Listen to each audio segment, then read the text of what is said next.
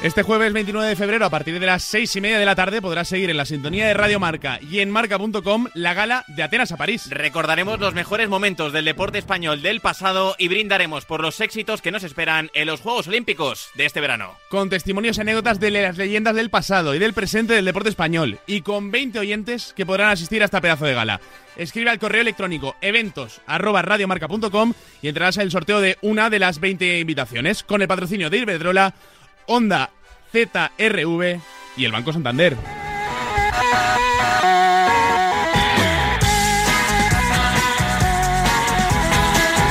Mundo Premier con Nacho González.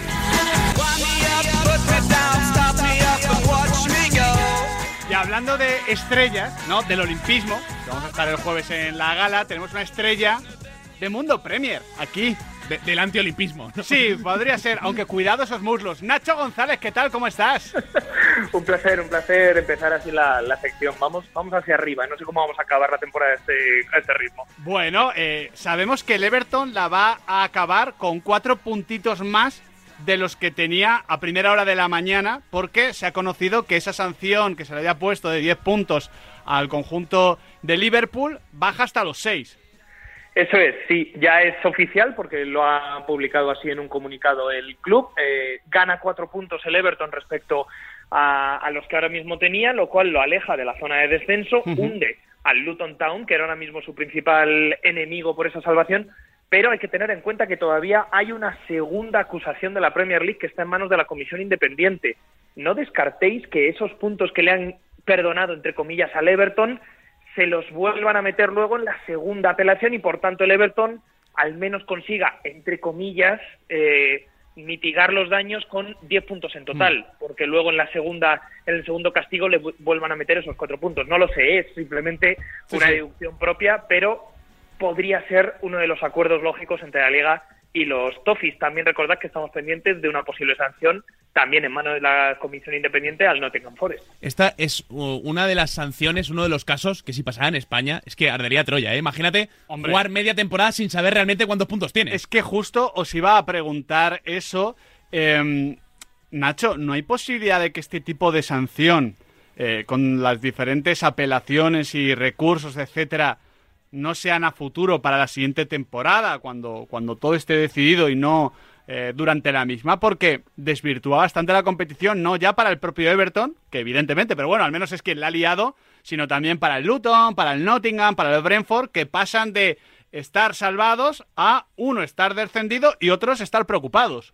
Sí, no, no puedo hablar con total exactitud de los, los plazos, pero sí que es cierto que la Premier League, en su nueva manera de proceder con estos procesos, valga la redundancia, eh, ha, eh, se ha, eh, dado bastante más prisa a la hora de resolverlos. Antes estos procesos se habían alargado mucho más y ahora sí que al menos han intentado que sea todo dentro de la misma temporada. Pero entre apelaciones y demás nos podríamos ir ya a las últimas semanas de competición e incluso podríamos estar hablando de ya la competición prácticamente a punto de terminar, si no me equivoco, y con todavía la duda de cuánto va a ser la puntuación final de Nottingham Forest y Everton las cosas como son. Eh, es una etapa en la que la Premier em, está brillando en cuanto a su fútbol, en cuanto a la pelea por el título, pero entre lo que ha pasado con el Manchester City, la investigación abierta con el Chelsea, esto del Everton y el Nottingham Forest, uf, eh, creo que también es algo que ensucia bastante la competición. Mm porque estamos desvirtuando el, fútbol con un montón de sanciones y bueno, en este caso están intentando atajar para que sean las últimas, porque sí es verdad que los clubes en cuanto le han visto las orejas al lobo,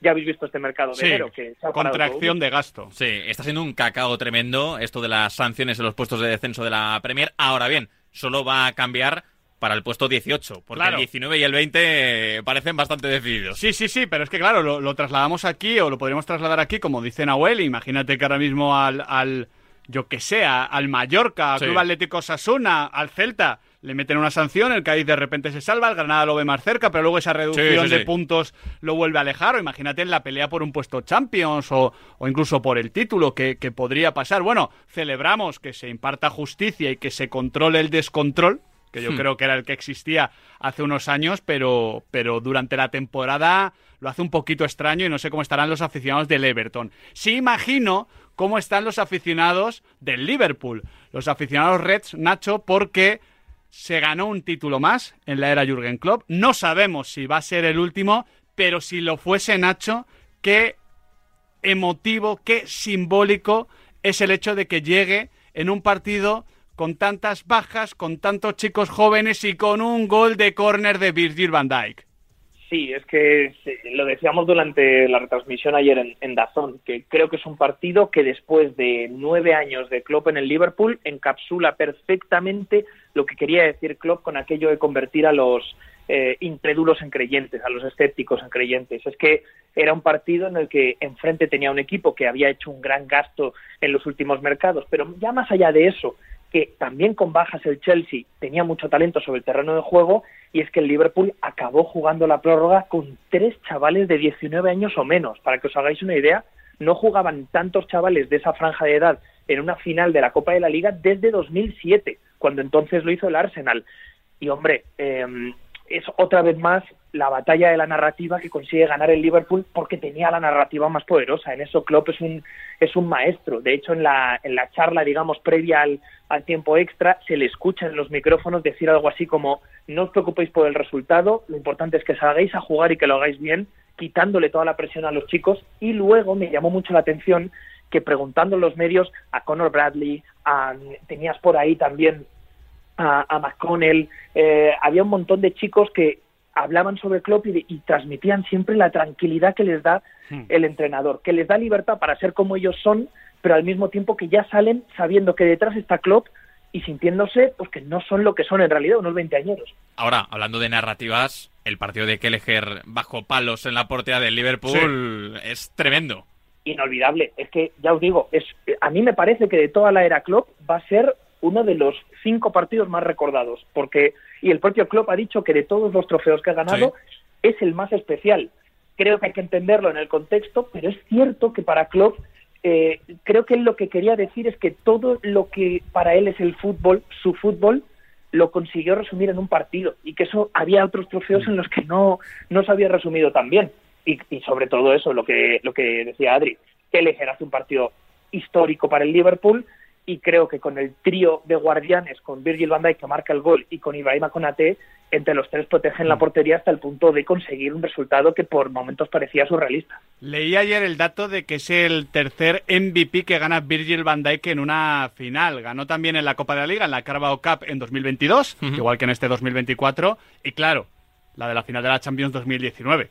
Eh, un central, sí, un central sí, sí. con mucho gol, pero un central a fin de cuentas que ha sido trascendente en esta era Jurgen Klopp y que veremos ya qué hace Virgil van Dijk porque parecía por sus declaraciones que claro, el adiós de Jurgen Klopp a él le podía cambiar un poquito su su, su momento, ¿no? Su, sí, que le abría puertas su perspectiva. Duda, sí, sí, sí. sí. Eh, claro, el contraste eh, es eh, grande, ¿eh? Con, con, ese Chelsea que ha perdido las últimas seis finales nacionales. Claro, en el dato se obvia, por ejemplo, que el Chelsea por el camino ha ganado una Champions. Sí, sí, pero lo que son Carabao y FA Cup desde 2019 ha perdido todas las finales. Claro, esto que nosotros en España llamamos pechear, eh, en Inglaterra se llama bueno, bottle. En, en, España o en Argentina. Bueno, pero yo creo que sí, el, el, en, en Twitter Fútbol el mítico verbo de bottle para. Verbo para bottle, que, que, creo que aquí no, no, no, es. Bottle, pero. Sí, como botella. Como botella. Sí, mm. se usa como verbo. Eh... Esto es como termear.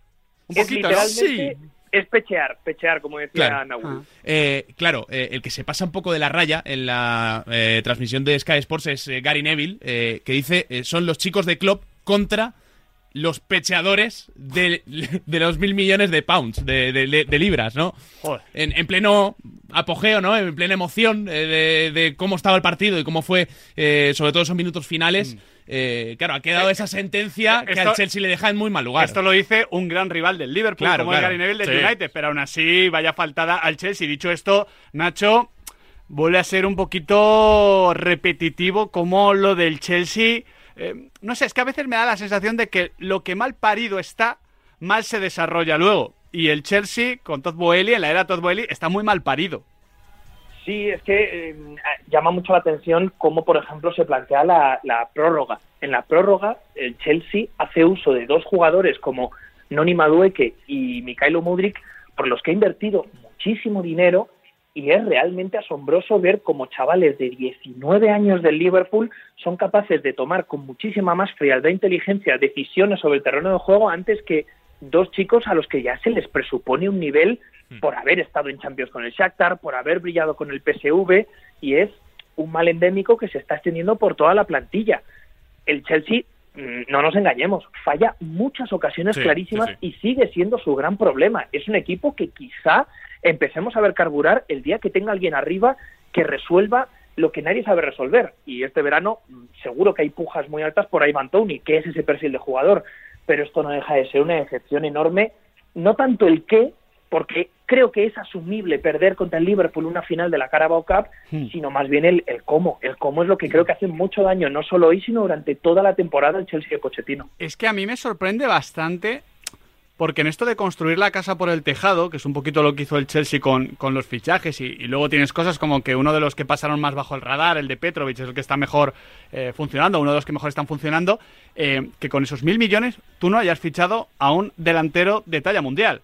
Hmm. Eh, sé que el mercado es reducido, ¿no? Porque al final, jugadores generacionales podríamos decir que son dos, ¿no? Kylian Mbappé y Erling Braut Haaland, pero luego tienes una nómina también muy buena. Se intentó Víctor Osimén, se marchó Harry Kane a, Múnich. Es verdad que no quedan muchas opciones, pero algo más que Nicolas Jackson, que cuando despunta en el Villarreal y ficha por el Chelsea. Nosotros lo dijimos aquí, Adri, nos gusta Nicolas Jackson, es un buen prospect de futuro, pero si le pretendes dar el 9 de este proyecto de los mil millones, de las mil pounds que decía Gary Neville, ostras, es que se va a quedar corto. Sí, y su irrupción en Villarreal fue ciertamente inesperada, porque el mm. arranque no fue tan positivo, empezó a crecer con confianza, se vino arriba, pero claro, no sabemos hasta qué punto era el indicado para soportar la mochila del 9 de este Chelsea. Sobre todo que si tú hacías un... Vale que son jugadores jóvenes que de repente pueden explotar y, cambia todo, ¿no? Pero si tú haces una lista de los 30 mejores 9 del mundo, no está Nicolas Jackson. No, no, no. no, no, igual esté ahí. puede estarlo, ¿no? Pero, pero ahora mismo no lo está. Sí, y es evidente...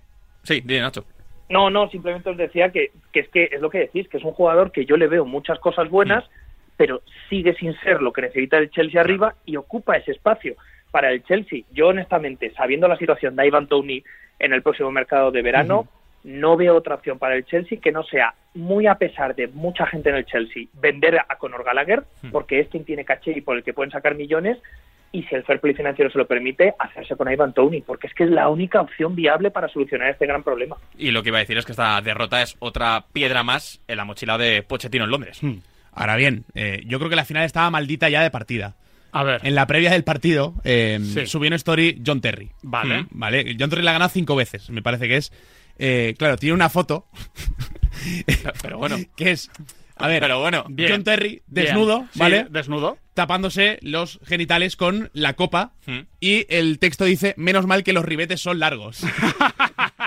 claro, ya de entrada no, no era el mejor presagio antes de una final. Me gusta el humor básico de John Terry. Aquí somos muy de, John Terry. Ganó el Liverpool la Carabao Cup, cayó el Chelsea de Mauricio Pochettino. Ahora llegan los. Son octavos, ¿no? De la FA Cup esta semana, Nacho.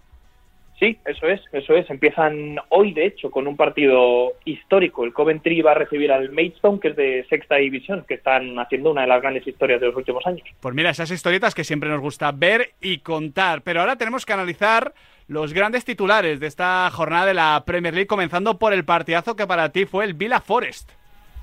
Sí, sí, sí, fue un, partido bastante entretenido, sobre todo porque eh, se disputó en la franja de las 4 del sábado y recuerdo que al descanso todos los partidos iban 0-0, menos el Villa Forest que se puso 3-0, daba la sensación de que esto estaba más que solucionado. El Forest, para que os hagáis una idea, jugó con Nico Williams por la derecha, que no es el Nico Williams que vosotros conocéis, sino el del de, Liverpool. De momento. Me, había asustado. De, ¿eh? momento. ¿me he perdido algo? No, a lo mejor me hubiese sumado algo más en la fantasy de lo que ha hecho Nico Williams. Posiblemente. Porque, bueno. Si, si, os hacía la comparación, pues, algo tienen en común los dos y es que le gusta mucho atacar. El problema es que Nico Williams muchas veces es lateral. Y por el otro lado tenía a Niakate como lateral izquierdo. Claro, aquí coge Emery y te sale con Leon Bailey por la derecha y con Jacob Ramsey por la izquierda. Les destrozó. Las cosas claras, una y Emery, como siempre. Un destrozo absoluto. Leon Bailey le hace una jugada en el gol de Oli Watkins, primero con un caño a Añacate para luego, un no era Murillo si no me equivoco, para después un pase de las piernas a Felipe, impresionante, un partidazo. Pero es que después el partido llega a ponerse 3-2 en la segunda parte, con una reacción del Nottingham Forest muy interesante, aunque vuelve luego a imponerse con dos goles de Douglas Luis, por cierto, el Aston Villa que necesitaba una victoria así y que además lo eligió como partidazo porque ojo cómo se queda la liga. El Manchester United ha pinchado contra el Fulham, queda por tanto casi anulado ese efecto remontada que podía iniciar al ganar al Aston Villa y otra vez parece que la distancia entre el United y la Champions es enorme y que se lo van a pelear entre Villa y Tottenham. Justo, se ha afianzado ahí el Aston Villa en la cuarta posición y tiene pinta de que la próxima temporada escuchará la música de la Champions, una Emery. Saca cinco puntos al Tottenham, el Tottenham tiene un partido menos, saca ocho con los mismos, el Aston Villa que el United, al conjunto precisamente de Eric Ten Hag. Mira, te quería preguntar, Nacho, por ese nombre que has destacado, Douglas Luis, estoy viendo los datos, son nueve goles y cuatro asistencias, un jugador que, aquí conocimos en su día en el, en el Girona, lo para que era demasiado joven o demasiado pronto, pero es un jugador que, que a mí siempre me, ha gustado, me ha parecido interesante. Lo que no era capaz de adivinar era esta explosión goleadora, ¿no? Porque siempre se le veía que hacía cifras, que, que tenía esa calidad, pero claro, mismamente el año pasado hizo 6 más 6, pero es que este año ya, ya está yendo a los dobles dígitos prácticamente.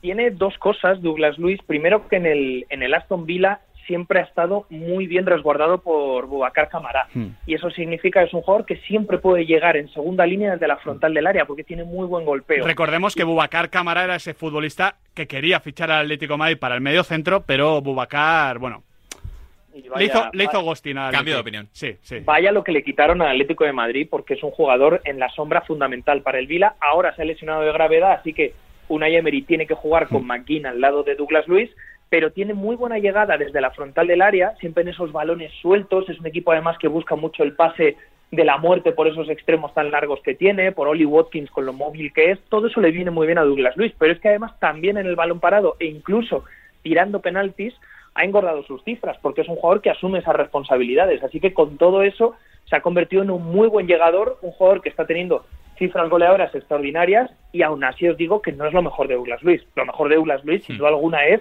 cuando baja a recibir, levanta la cabeza y mueve los hilos de un Vila que siempre te, pide en esa posición ser muy vertical y muy valiente y Douglas Luis lo es.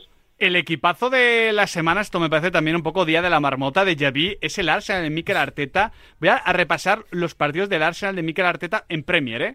5-0 al Palace, 3-1 al Liverpool, 0-6, eh, no, perdón, 1-2 al Nottingham Forest, 0-6 al West Ham, 0-5 al Burnley, 4-1 al Newcastle. Claro, Ahora te pregunto por el partido del Newcastle, pero entre medias hay una derrota, oye, en FA Cup ante el Liverpool, que bueno, pero tienes también la derrota en octavos de final ante el Porto de Sergio Conceição, que no es ya perder en Dodragao, que oye, bueno, eh, ganar eh, fuera de casa siempre es muy complicado en Champions, sino que fue un partido muy justito del Arsenal. Aquí hablamos de que nos decepcionó bastante porque no supo atacar ese 4-5-1 del Porto yo creo que el partido contra el Newcastle le va a servir a Mikel Arteta para convencerse de que tiene que jugar Jorginho. Yo sabéis que Jorginho, creo que lo hemos hablado aquí, ha habido fases en las que no me parecía necesariamente un jugador para este Arsenal, hmm. era un buen organizador, un jugador muy inteligente, pero que no tenía demasiado recorrido en la conducción, por ejemplo, que tiene Declan Rice, no era tampoco un cierre demasiado eh, brillante en las acciones defensivas, pero es que Jorginho, cuando está en el campo, cuando quiere el Arsenal dominar, libera de Clan Rice y dirige el juego como pocos. Y se marca una exhibición individual impresionante contra los Magpies. A eso hay que añadir un partidazo de Kai Havertz en punta de ataque, que contra el Oporto ah, fue otro start. Y con todo, me da la sensación de que si tienes a ese Havertz que se sabe mover tan bien, que tiene tan pendientes a los eh, a los defensas rivales. Que Entonces, ¿tú ves, ¿tú ves lo de que Havertz vuelva a la punta y deje el, el interior izquierdo a Declan Rice? Yo creo que en esa gran noche que va a ser la vuelta en el Emirates contra el Loporto, por lo que estamos viendo, no me extrañaría que Jorginho como, como acompañante de Rice liberando a Rice y arriba Havertz acompañado de Martinelli y de Saka. En todo caso, trozar por la izquierda, pero Havertz apartado del interior para ser la referencia. Yo, sabéis que no soy el mayor fan de, de Clan Rice, eh, pero este Rice más 8 que 6, eh, a mí me está gustando, ¿eh? me, parece molón. Ahora saca hasta el balón parado. Te vio mm, siendo escéptico con él, Declan Rice, que dominan perfectamente el español y es oyente de Radio Marca, como todo el mundo sabe. Pizarrita. Y dijo, Miquel, déjame sacar a mí el balón parado. es espectacular como lo saca, ¿eh? Sí, sí, sí. Porque además lo, lo, saca Nacho como te imaginas que saca el balón parado de Clan Rice. Es decir, envíos muy tensos, eh, no súper bombeados, pero claro, que son regalitos, son caramelitos para los rematadores.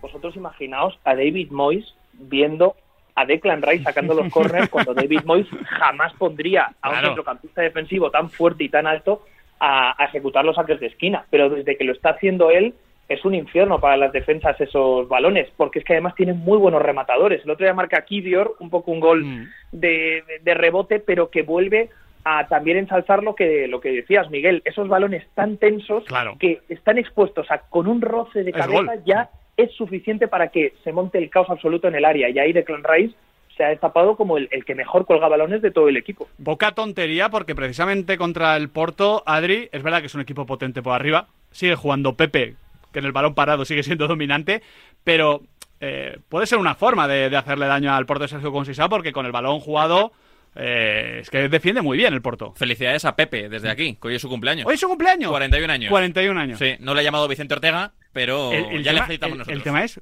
¿cuándo se va a retirar? Cuando quiera. Oye, Ya, ya, ya, el pero- partido- viendo el partido del otro día contra el Arsenal, Claro. le, quedan, le quedan 10 años. Claro, es que, es que es el, ese es el tema. Yo creo que este tío ha falsificado alguna ficha. En realidad tiene 30, ¿no? O sea, iba siempre. Lo ha falsificado al revés. eh, para ponerse años.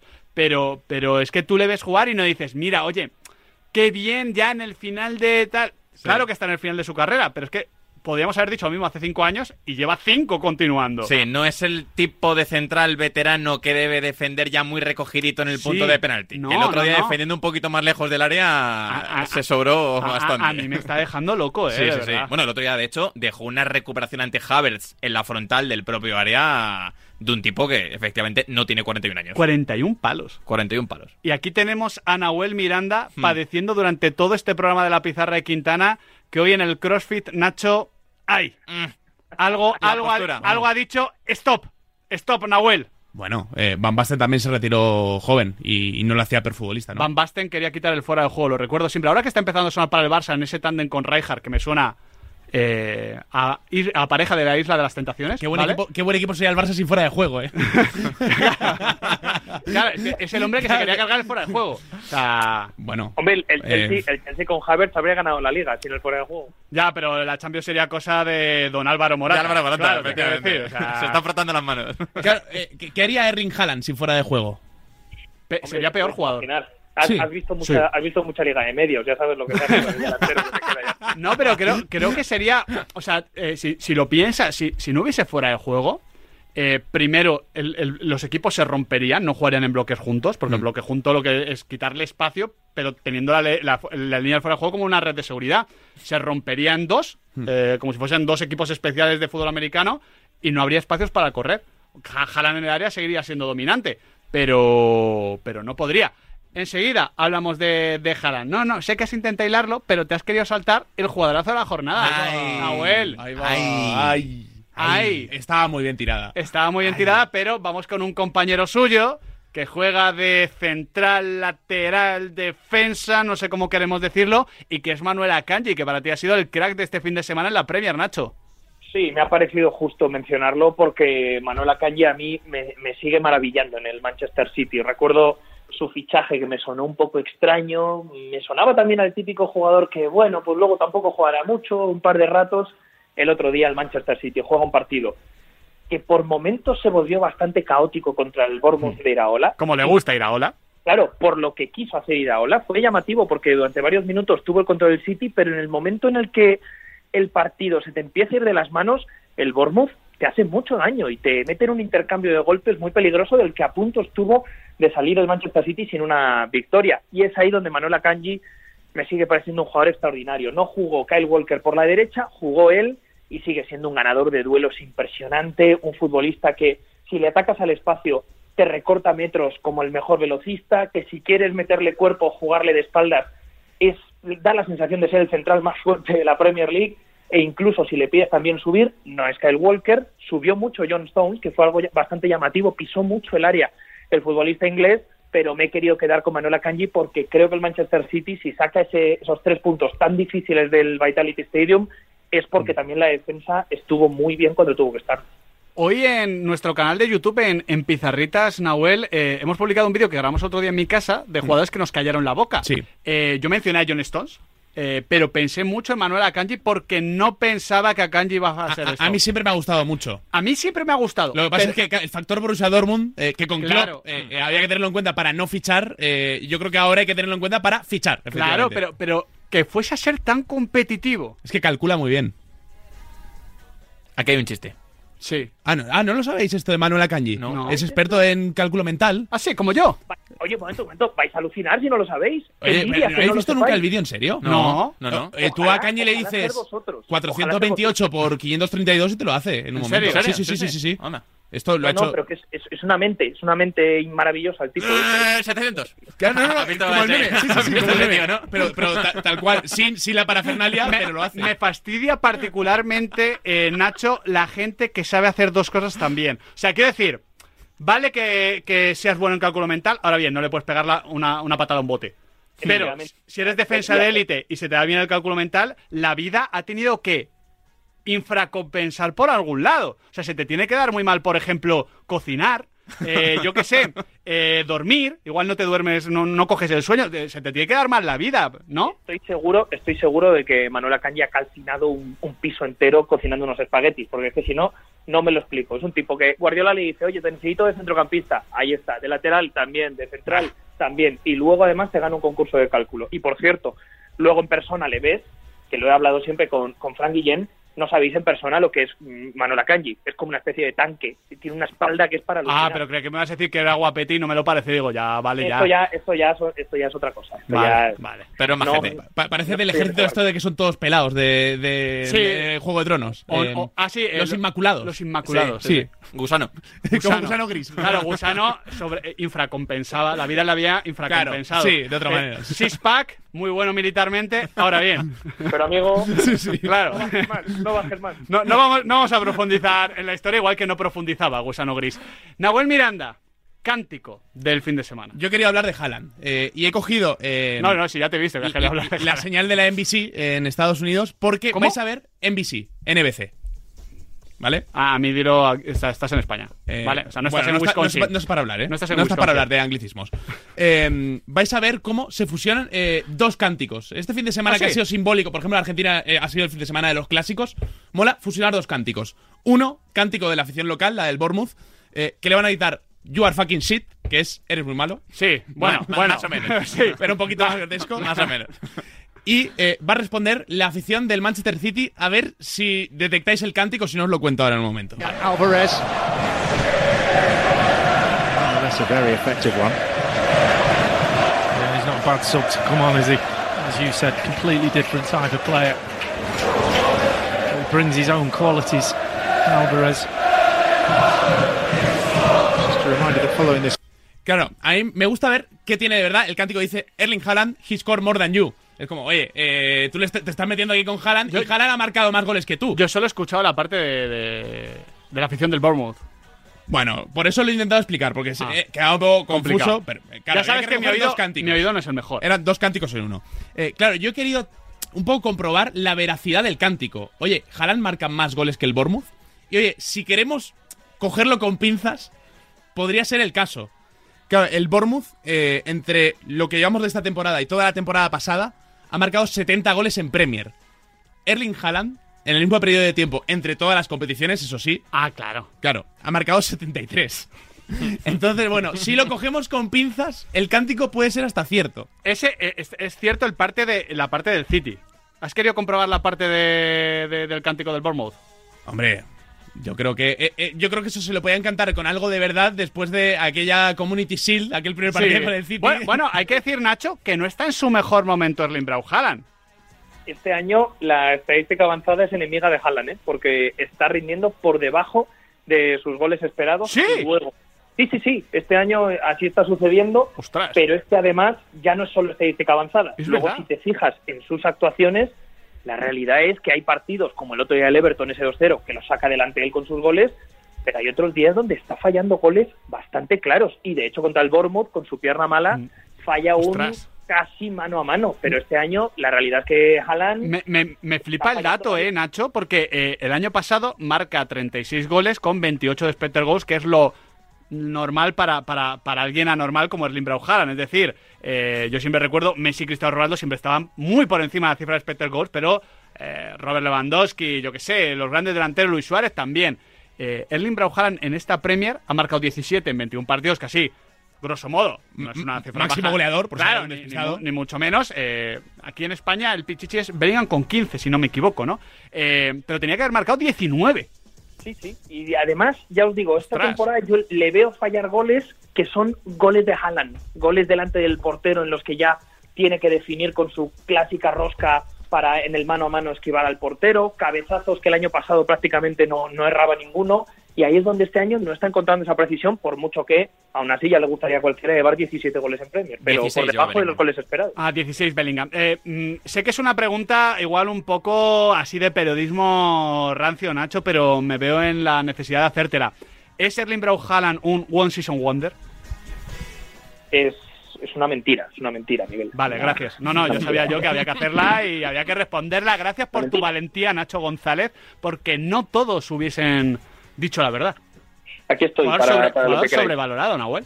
Bueno, El de ta- Haaland, muy malo, muy malo, Tampoco es. Nacho González el representante de Haaland. Ya le gustaría. Hombre, no, sí. no estaría aquí con nosotros. No, no. Solo, solo os digo que nos vemos en nos vemos a final de temporada, ¿eh? que, que Haaland... Claro, es que Yo, yo Ah, creo que si ficháis a Haaland tampoco remontáis, ¿eh, Nacho? tiene mala pinta. ¿eh? Hay, hay un concepto que siempre lo utilizo, ya lo sabéis, que se llama regresión a la media, Sí. que al final eh, hace que... este, eh, Es, es lo que hace Nacho por las tardes, ¿no? Bien jugado, bien jugado. Que al final eh, lo, lo utilizo mucho para jugadores que están muy por debajo de la media. Digo, ya, ya subirán, ya habrá regresión a la media, pero también eh, por arriba. Eh, yo creo que la, la media de Haaland es la del año pasado. Que lo de ahora es simplemente circunstancial y un mal presagio para los meses que se vienen por delante. sí, sí, sí. Porque serán los de regresión a la media y los que eh, Haaland marcará varios goles por partido. Bueno, Nacho, eh, te dejamos ya. Eh, así que muchísimas gracias. No, Pues sé, nada, no chicos, sé si tienes algo más que decir. Un placer y, y espero que no escuche el programa Erling Haaland porque si no nos van a Claro. nos van a llover los golpes en los próximos meses. Oye, oye Nacho, mañana, Ojalá nos escuchara. Joder. mañana voy a tu sastre, Nacho. Anda. Sí. Pues no, no, no solo va a mi sastre, va además recomendado personalmente. Claro. Entonces espero espero noticias. Qué desastre. Noticias. No, no hagas bromas. Vamos, vamos. Exhibición en dos minutos, ¿eh? A mí, a mí- Hat-trick, a mí me, a mí me ha dicho Nacho que jugó la baza, porque es futbolero, nuestro sastre. Eh, jugó la baza de- del fútbol y hubo un guiñito. Bueno, me- quiero decir, en cuanto me vio como buen futbolero, pues Claro. "Oh, eh, tal, eh, me gusta mucho la Premier, tal. Entonces doy por hecho que como buen futbolero mañana te dará un buen trato. Ojalá. Y, Y si, queremos, me, y queremos actualización. y si me da un buen trato, recibirá una mención no pagada en la pizarra de Quintana. Toma ya. Que eso equivale a tres o cuatro trajes. hombre. Por lo menos. Si, si se lleva la mención es que se ha estrenado con nota. Oye, Ya, ya. oye, eh. Nacho González, lo siento mucho, no merecías estos últimos minutos. Gracias. Un abrazo. Nosotros ya nos despedimos, ya no sabe mal acabar así. Bueno, Pero es que es la hora. ya, ya, ya, Ya, ya. es la hora. Pues ya para casa. Pues Hombre, viene, viene en un momento perfecto esto. Nahuel Miranda. Eh... un abrazo, suerte mañana. Gracias. Que no te pinchen con el alfiler. Que te cojan bien el bajo. Sí, sí. Cuidado, eh. Cuidado. Soy, soy difícil de coger medidas. No desayunes demasiado. No tengo, no tengo un cuerpo académico. Muy largo y muy estrecho. Que no te hagan combinaciones raras. Bueno. Que no te la líen, Miguel. Resiste. ya, aguanta, Miguel, ya, aguanta. Ya, ya. Gracias, Adri. La corbata siempre estampada. Mañana más y mejor, chicos. ¿Y el chalequito? Bonito. Mañana sí, os lo cuento, mañana os lo cuento aquí en la Pizarra Quintana en Radio Marca, la radio del deporte.